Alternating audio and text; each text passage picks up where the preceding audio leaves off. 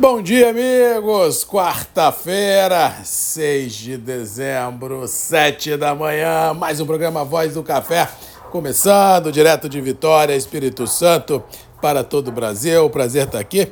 Antes de falar de mercado, quero mandar dois abraços. Ontem eu estive na coordenação estadual da Defesa Civil aqui no Espírito Santo, no Corpo de Bombeiros Central fui recebido pelo coronel coordenador-chefe Vazolé e o tenente-coronel Ferrari, que nos atendeu super bem, apresentaram toda a estrutura da Defesa Civil, sala de operações, sala de comando. Realmente fiquei muito encantado, surpreso pela grandiosidade e pela vanguarda que o Espírito Santo se coloca nesse quesito de transferência de informação às defesas civis dos municípios do interior e a estrutura que o governo do estado e a sociedade têm ao seu dispor aqui na capital. Parabéns ao Corpo de Bombeiros do Espírito Santo, obrigado, Coronel uh, Vassolé e o Tenente Coronel Ferrari pela atenção fomos muito bem recebidos e fica aquela sensação boa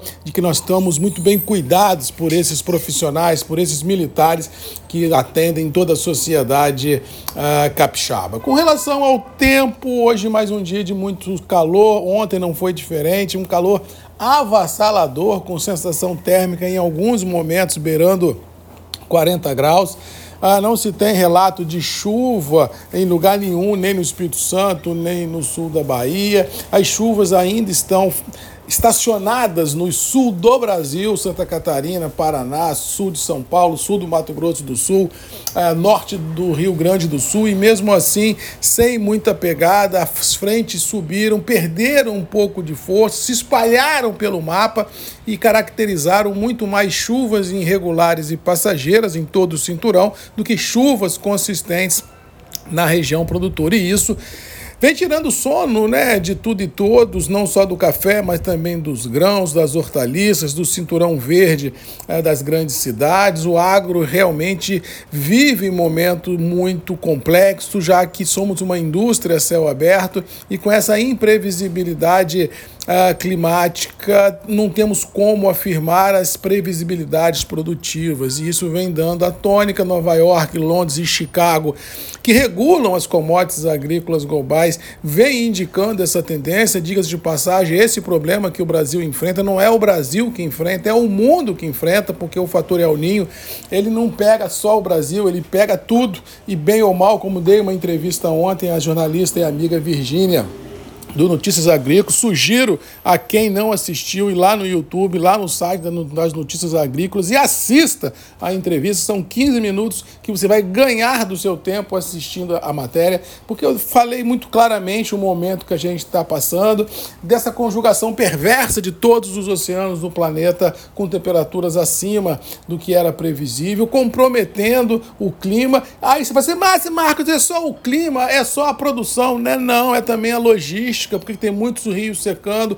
Como já disse aqui, o canal do Panamá está atolado de navios, com nem previsão de quando passam os navios. Tem mais de 100 navios em fila de espera por lá. E aí o clima atinge logística interna, atinge o agro, atinge a logística global. Ou seja, esse fator climático atinge a todos, sem mensurar quem é rico, quem é pobre, sem mensurar credos, sem mensurar raça. Ou seja, o clima ele chega chegando, como dizem os jovens, e complica a vida desse mundão de Deus. Cuidado e atenção atenção, porque a gente entrou num momento global muito complicado, imprevisível, e quem não acredita nas mudanças globais realmente vai ficar falando sozinho, vai pagar uma conta muito cara, porque o clima, como disse o Wagner Kiep ontem, junto comigo lá no Corpo de Bombeiros, além do clima estar imprevisível no quesito se chove ou não, se faz calor ou não, ele também está imprevisível na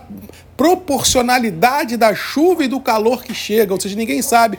Ah, vai chover? Vai, mas é, mas é o quê? Um tsunami uma chuva? Ah, vai fazer sol, mas vai ser um solzinho para bronzear um sol para queimar. Ou seja, é isso, é isso que o mundo está enfrentando, é isso que os mercados estão enfrentando e é isso que muitos operadores ainda não se deram conta de que não se pode brincar com um fator que ninguém tem um controle e que impacta a vida da sociedade, do campo à mesa. É isso, é isso que eu venho falando aqui já há algumas semanas, conversar meses de que o agro precisa ser olhado com outros olhos pelos mercados, porque nada pior para o mundo se o agro naufragar. Não existe quesito que faz com que o mundo tenha tranquilidade que não seja comida na mesa. E quem faz comida na mesa é o agro nesse mundão de Deus. Por isso, eu acredito que daqui para frente a gente venha a ter volatilidades nas bolsas. Com certeza, é normal do mercado, mas que o viés, que a tendência, que o horizonte para as commodities agrícolas indicam recuperação dos níveis, eu não tenho dúvida. Ou seja, o produtor, como disse na entrevista ontem a Virgínia, do Notícias Agrícolas,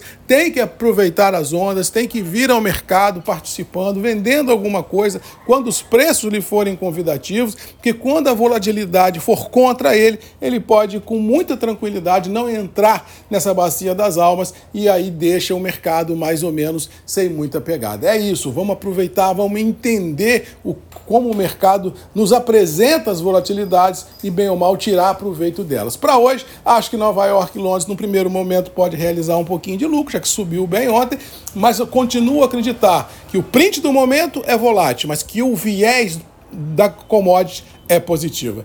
No mais, é ir para cima, ano indo embora, dezembro indo embora, dia correndo. Vamos ver o que nos o que o mercado nos apresenta de surpresa para hoje, mas é isso. Dólar de 4,90 com 5, Nova York, Londres e Chicago podendo realizar nas primeiras operações, mas recompras poderão surgir ainda durante as operações, indicando um final de trabalhos, acredito eu, positivo para todos nós. Beijo, um abraço, boa quarta-feira e até amanhã às sete comigo, Marcos Magalhães, Voz do Café e você sempre tem um encontro marcado aqui. Um abraço e até amanhã. Tchau!